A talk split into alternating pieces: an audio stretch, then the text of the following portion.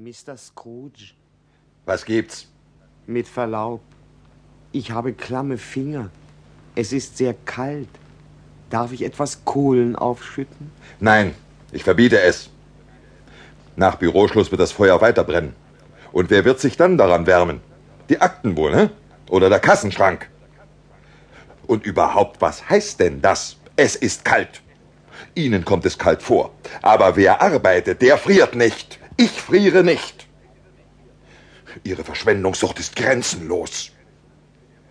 Und wer muss denn dann die Kohlen bezahlen, ne? Sie etwa? Oh, bitte. Ich dachte, äh, verzeihen Sie. Ach, ist das eine Hundekälte heute. Fröhliche Weihnachten, Onkel. Fröhliche. Weihnachten. Was, Onkel?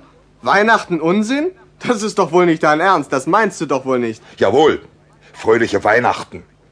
Was für ein Recht hast du auf Fröhlichkeit? Welchen Grund hast denn du zum Fröhlichsein? Hm?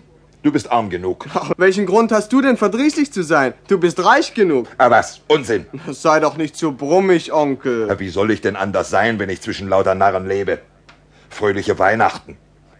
Für dich ist doch Weihnachten weiter nichts als der Moment, wo es heißt Rechnungen bezahlen, ohne dass Geld da ist.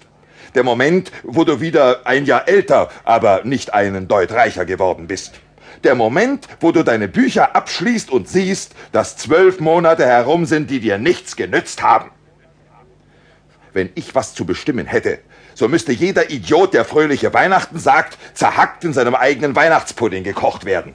Ja, das würde ich bestimmen. Aber Onkel. Feiere du Weihnachten, wie du willst. Und lass mich es feiern, wie ich es will. Du feierst es ja gar nicht. So, lass mich endlich damit unbehelligt. Möge es dir viel Gutes bringen. So viel Gutes, wie es dir schon gebracht hat. Ja, ich habe sicherlich schon manches Gute an mir vorübergehen lassen, ohne es mir zunutze zu machen.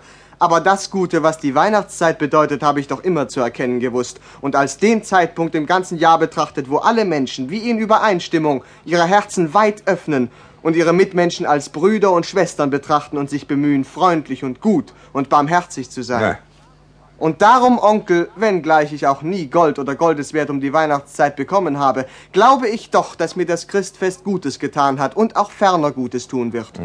Und darum danke ich Gott für das Christfest. Bravo, bravo. Halten Sie Ihren Mund, Cratchit! Wenn ich noch einen Laut von Ihnen höre, so werden Sie Weihnachten dadurch feiern, dass Sie Ihre Stellung verlieren. Hm. Du hältst ja sehr schöne Reden, lieber Neffe. Es wundert mich, dass du dich nicht ins Parlament wählen lässt. Ach, sei doch nicht so ärgerlich, Onkel. Komm morgen zu uns und iss bei uns. Das wäre das Letzte, was ich täte. Und weshalb bitte? Weshalb? Warum hast du dich verheiratet? Weil ich verliebt war. Verliebt. Weihnachten feiern und sich verlieben. Also etwas Alberneres gibt's wahrhaftig nicht. Leb wohl. Ach, Onkel, du bist ja vorher auch nie zu mir gekommen. Ja. Warum gibst du es jetzt als Grund an, um nicht zu kommen? Adieu. Ich will ja nichts von dir. Ich bitte ja um nichts. Warum können wir denn nicht gut Freund miteinander sein? Adieu. Es tut mir von ganzem Herzen leid, dich so verstimmt zu finden. Soweit ich mich erinnere, haben wir nie irgendeinen Streit gehabt, zu dem ich die Veranlassung gegeben hätte. Ich habe den Versuch bei dir gemacht, weil Weihnachten ist. Und eben weil Weihnachten ist, will ich mir auch nicht die Laune verderben lassen. Also nochmals, fröhliche Weihnachten, Onkel. Adieu. Und ein glückliches neues Jahr. Adieu. Leb wohl, Onkel. Cratchit. Ich habe Ihnen doch gesagt, Sie sollen keine Kohlen auflegen. Verzeihung, Mr. Scrooge. Herein. Firma Scrooge und Marley, nicht wahr? Sie wünschen? Habe ich das Vergnügen, mit Mr. Scrooge oder Mr. Marley zu sprechen? Mr. Marley, mein Teilhaber, ist seit sieben Jahren tot.